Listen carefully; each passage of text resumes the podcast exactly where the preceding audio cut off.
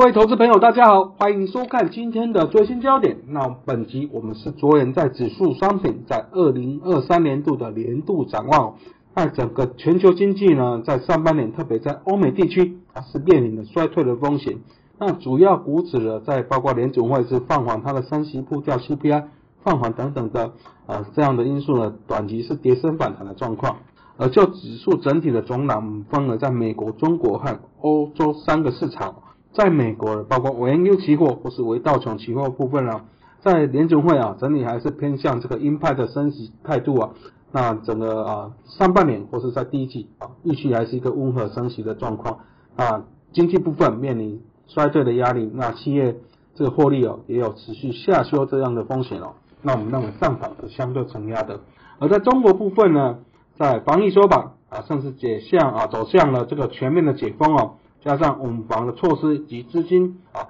包括降准、降息这样的加持哦，那整个是延续短线啊偏多的格局哦。而在欧洲的部分呢，那但啊，在欧洲是处于俄乌战争的风暴区哦。虽然说在暖冬的啊啊，今年暖冬这样的状况使得这个能源的压力减低哦。那另外呢，在中国部分呢啊，它的反弹啊。疫情松绑也带动在欧洲的股市的上扬，不过上半年呢，可能还是面临这个经济衰退风险，那能源啊这个问题还是没有解决的状况，那我们认为上涨也是相对压抑的状况。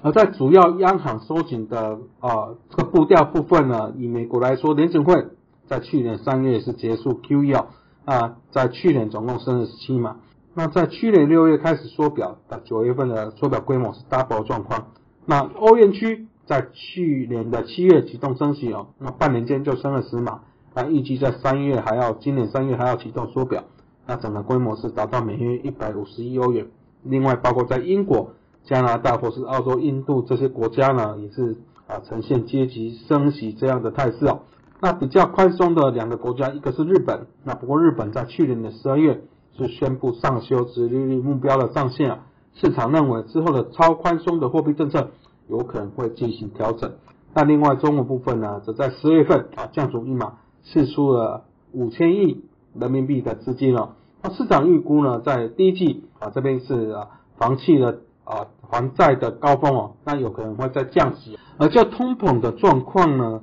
在啊升息的对经济的冲击影响显现了，影响到消费力道，加上啊加上能源价格回落，那以欧美来说呢。美国最新的 CPI 是降到六点五 percent，那欧元区降到九点二 percent，那德国降到八点六 percent 哦。那不过呢，虽然有所降，但是还是远高于这个两 percent 的目标。啊，在日本部分呢，最新数据是来到三点八 percent 哦，这边是一九九一年以来的高点哦。好，那我们看到呢，在啊啊整个全体全球的经济今年的展望呢，那其实在世界银行在一月十号的最新报告了，这边呢。啊，预估呢，全球的经济成长率哦，啊，这边从三 percent 下修到一点七 percent 了，相对于半年前。那美国的从二点四 percent 下修到零点四 percent，欧元区从一点九 percent 下修到零了，也就是可能接近衰退的这样状况哦。那如果其实认为先进开发体跟开发中国家，先进开发体、先进的经济体啊，这个其实今年的经济增长率预估只有零点五 percent 啊，零点五 percent，也就是在衰退的边缘了。那开发中国家是三点四 percent 了。这边可能就以中国啊、印度这些为主，那所以这这边市盈呢啊，这边市井呢，在包括美国、中国和欧盟的经济压力都明显的疲软哦，那表明呢这个物价压力啊会更加持久，那央行啊可能要持续的来来升息哦。那我们看到在维 Q 期货近半年的走势呢，那其实呢啊在联总会啊不断的加快升息步调，并且事情呢可能历史经验嘛。不要过度的啊解除对宽松这样的有期待啊，所以呢啊整个啊特别是在科技股啊这边本益比比较高，那殖利率攀升之下啊这些要求报酬率更高，所以这边啊修正的幅度要更加明显。那 NQ 期货从啊距离二零二一年的高点以来跌幅是超过三成哦。而在美国的 GDP 部分呢，那以啊今年啊来说呢，可能上半年以中位数这个是路透调查预估。在今年的第一季啊，中位数成长率是零 percent，那第二季是负零点二 percent，那三四季是逐步反弹到的状况啊，所以整个啊经济系经济落地状况可能是要到第二季哦，在上半年，所以整个如果股市股市呢提前一季反应嘛，在第一季可能还是偏向一个打底的状况哈。好，那那另外呢，就以机构调查来预估啊，那根据呢在路透调查，大概有三十 percent 的机构呢认为在二零二三年，美国大概有六十到八十 percent 的几率。会变个经济衰退，甚至有十六 percent 呢认为这个衰退几率是高于八成哦。而彭博调查则显示呢，有八十一 percent 的经济学家认为美国将进入啊经济的衰退，那十六 percent 认为甚至可能出现一个硬着陆的状况。那不过看到我们在就业市场部分呢，啊我们知道在十二月份的非农报告呢，在非农新增就业是二十二点三万人哦，那你啊。这个路透调查有可能在今年的第一季或是第二季啊，这边就会转为负增长，甚至会延续到第三季啊。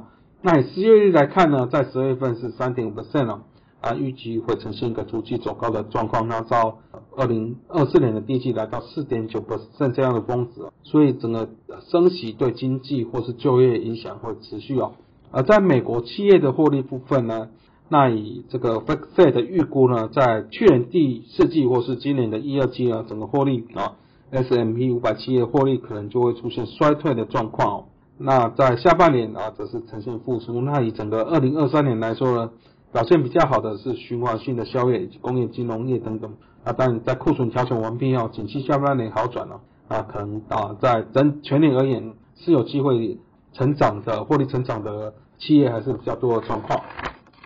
那就鲍威尔的呃，在啊年啊十二月这个 FOMC 会后谈话重点呢，当然他强调了这个升息的速度已经不是那么重要，重点是在最终利率为何啊这个紧缩政策会持续多久？那强调呢啊这个历史经验啊啊不要过早的放空啊放宽这个政策，历史经验指的就是石油危机的时候啊在确信通膨会持续回落到两个之甚之前呢啊是不要考虑降息了。那我们看到以路透调查，那其实呢，整个终端利率会升到四点七五到五 percent 之间哦。这边是比费的看到右图是利费的公布的利率点阵图，大概今年会升三码啊，来到五到五点二五胜之间。那路透调查是低一码左右，那两者大概是都认为今年是没有必要去降息了。啊所以呢，整体而言，这个费德的升息步调，包括啊什么时候可能会降息，都是影响今年行情。走向一个关键了，那短期就看这个升息的步伐啊，可能在二月一号这边再放缓到一码，那利率终点是不是呢？再升息两码就到终点了。所以最后对整个结论而言，我们认为在美股部分，在美国经济的，特别在上半年，整个通膨还是居高的状况，那紧急放缓啊，联储会会强调了会维持高利会高利率一段时间呢啊，全年啊啊要降息几率看起来几率是不高哈。在上半年面临这个衰退的困境，那企业啊获利还是有下修这样的风险了。那我们认为短线啊的反弹就是短线反弹是知的，那在上档还是相对承压的状况。那最后推广我们的研究最前线，那包括与分析师有约系列、元大旗新闻系列、翠学院系列，都欢迎各位按赞、订阅以及分享。以上是今天的最新焦点，我们下次见。